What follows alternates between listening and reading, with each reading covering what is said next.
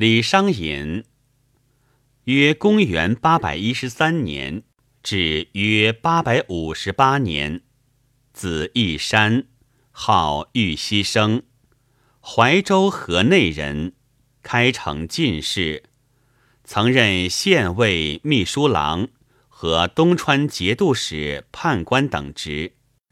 因受牛李党争影响，被人排挤，潦倒终身。所作咏史诗多托古以讽，无题诗也有所寄寓。至其实际含义，诸家所事不一。擅长律绝，富于文采，具有独特风格。然有用典太多，一直隐晦之病。有李义山诗集，锦瑟。锦瑟无端五十弦，一弦一柱思华年。庄生晓梦迷蝴蝶，望帝春心托杜鹃。沧海月明珠有泪，蓝田日暖玉生烟。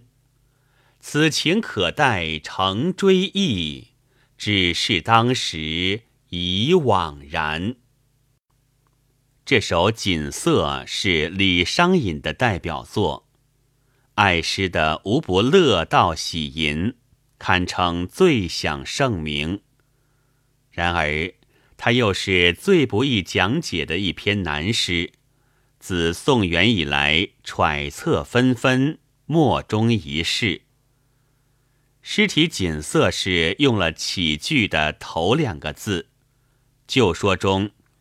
原有认为这是咏物诗的，但近来注解家似乎都主张这首诗与色事无关，实是一篇借色以引题的无题之作。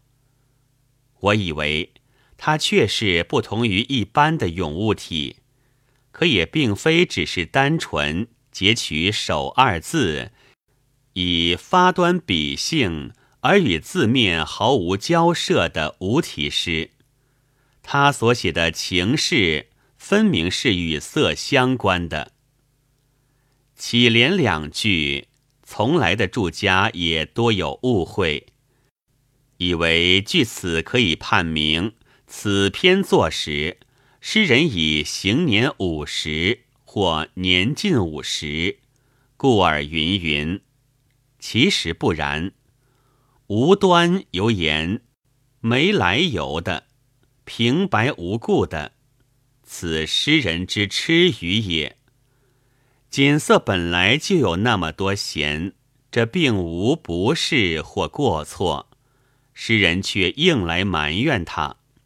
锦瑟呀，你干什么要有这么多条弦？瑟到底原有多少条弦？到李商隐时代，有时有多少条弦，其实都不必考证。诗人不过借以遣词献意而已。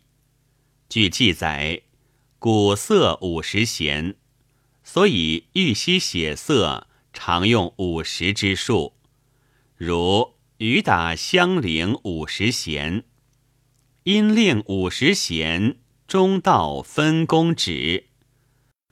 都可证明，此在诗人原无特殊用意。一弦一柱思华年，关键在于“年华”二字。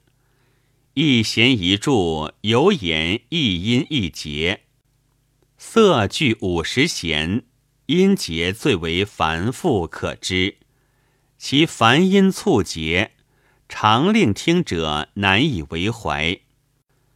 诗人绝没有让人去死抠数字的意思，他是说：领锦瑟之繁弦，思华年之往事，因繁而序乱，怅惘以难言。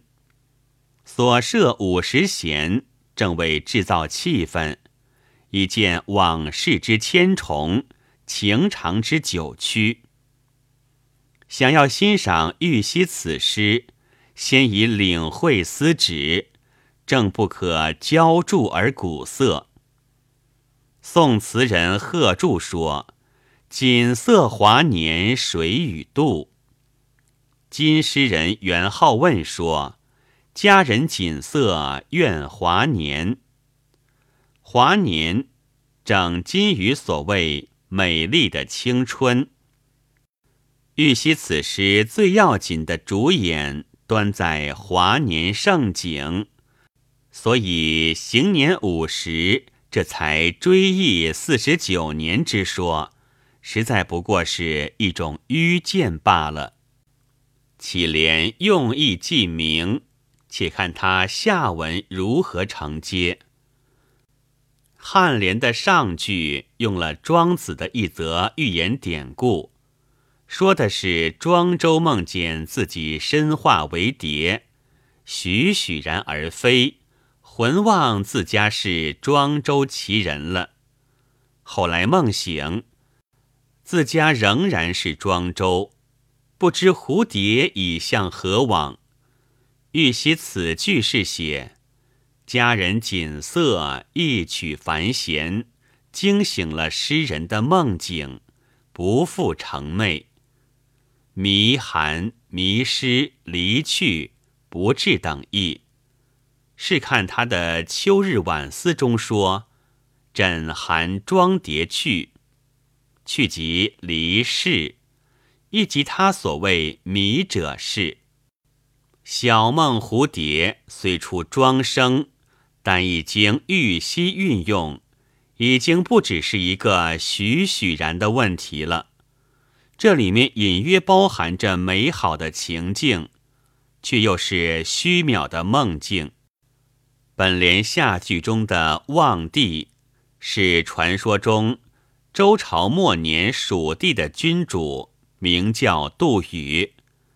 他后来禅位退隐，不幸国王身死，死后魂化为鸟，望春啼苦，至于口中流血，其声哀怨凄悲，动人心腑，名为杜鹃。杜宇啼春，这与锦瑟又有什么关联呢？原来锦瑟繁弦，哀音怨曲，引起诗人无限的悲感，难言的冤愤。如闻杜鹃之凄音，送春归去，一个托字，不但写了杜宇之托春心于杜鹃。也写了佳人之托春心于锦瑟，手挥目送之间，花落水流之趣，诗人妙笔其情，于此已然达到一个高潮。看来玉溪的春心托杜鹃，以冤情托写恨怀，而佳人锦瑟怨华年。提出一个“怨”字，正是恰得其真实。玉溪之题咏锦瑟，非同一般闲情所叙，其中自有一段奇情深恨在。律诗一过颔联启程之后，已到转笔之时。笔到此间，大抵前面文情。已然达到小小一顿之处，似结非结，含义带深。在此下面点笔落墨，好像重新再起似的。其笔势或如奇峰突起，或如藕断丝连，或者推笔荡开，或者明缓暗起，手法可以不尽相同。而神理脉络是有转折，而又始终贯注的。当此之际，玉溪就写出了“沧海月明珠有泪”这一名句来。珠生于蚌，蚌在于海。每当月明宵静，蚌则向月张开，以养其珠。珠得月华，始极光莹。这是美好的民间传统之说。月本天上明珠，珠似水中明月。泪以珠玉，自古为然。鲛人泣泪，颗颗成珠。亦是海中的奇情异景。如此，皎月落于沧海之间，明珠玉于泪波之界。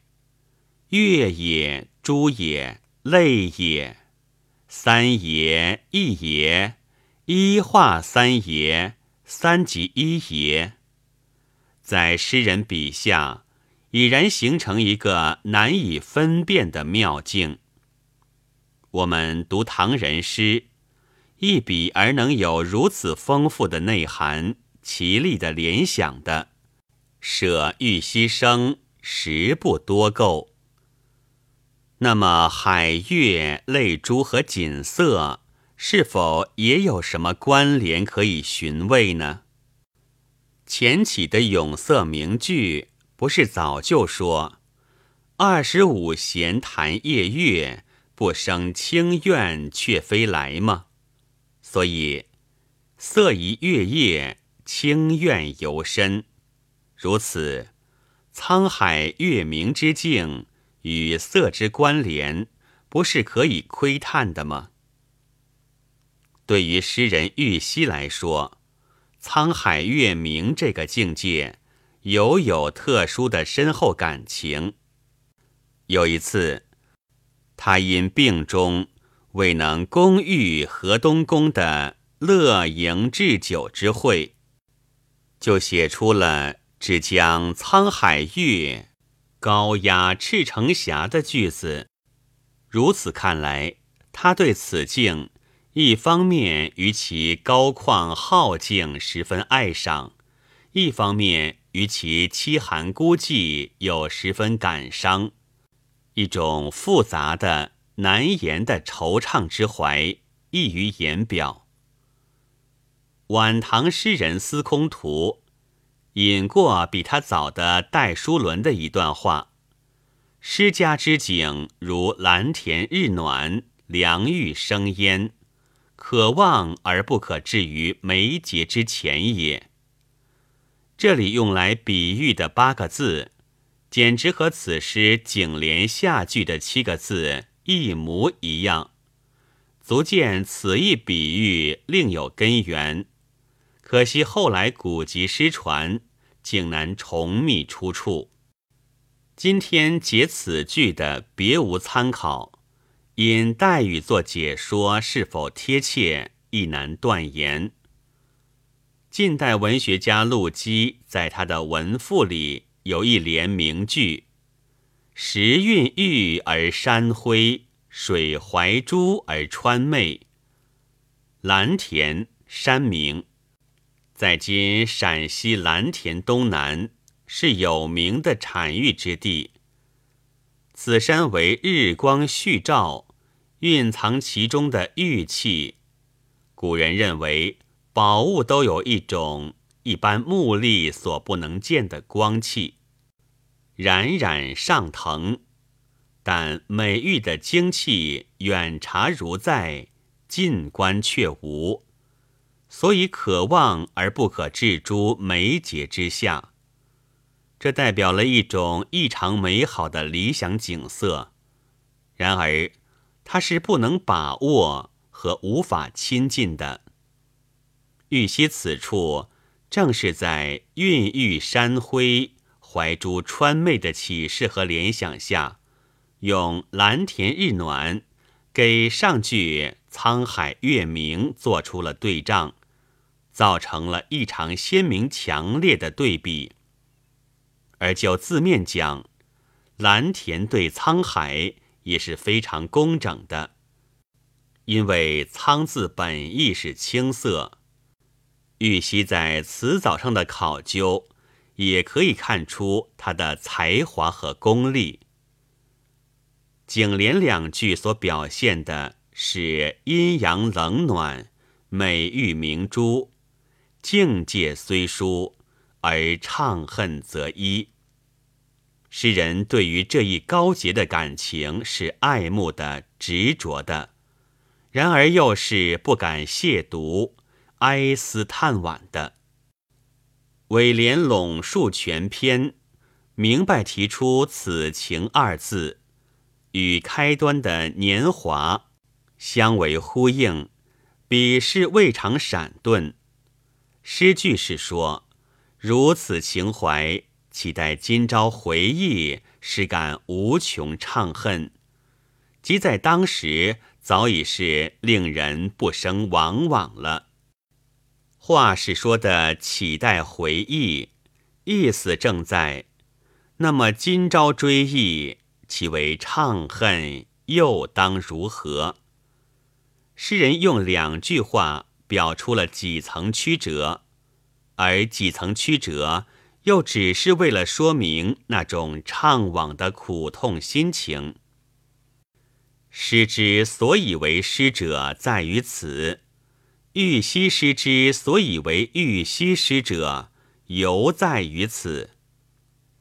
玉溪一生经历有难言之痛、至苦之情，郁结中怀，发为诗句。忧伤妖妙，往复低回，感染于人者至深。他的一首送别诗中说：“与信生多感，杨朱死有情。闲微终复色，假冷想夫争。则争色为曲，常系乎生死哀怨之深情苦意。”可想而知，寻此以求，我觉得如为锦瑟之诗中有生离死别之恨，恐怕也不能说是全出臆断。本文作者周汝昌，白云出秀录制。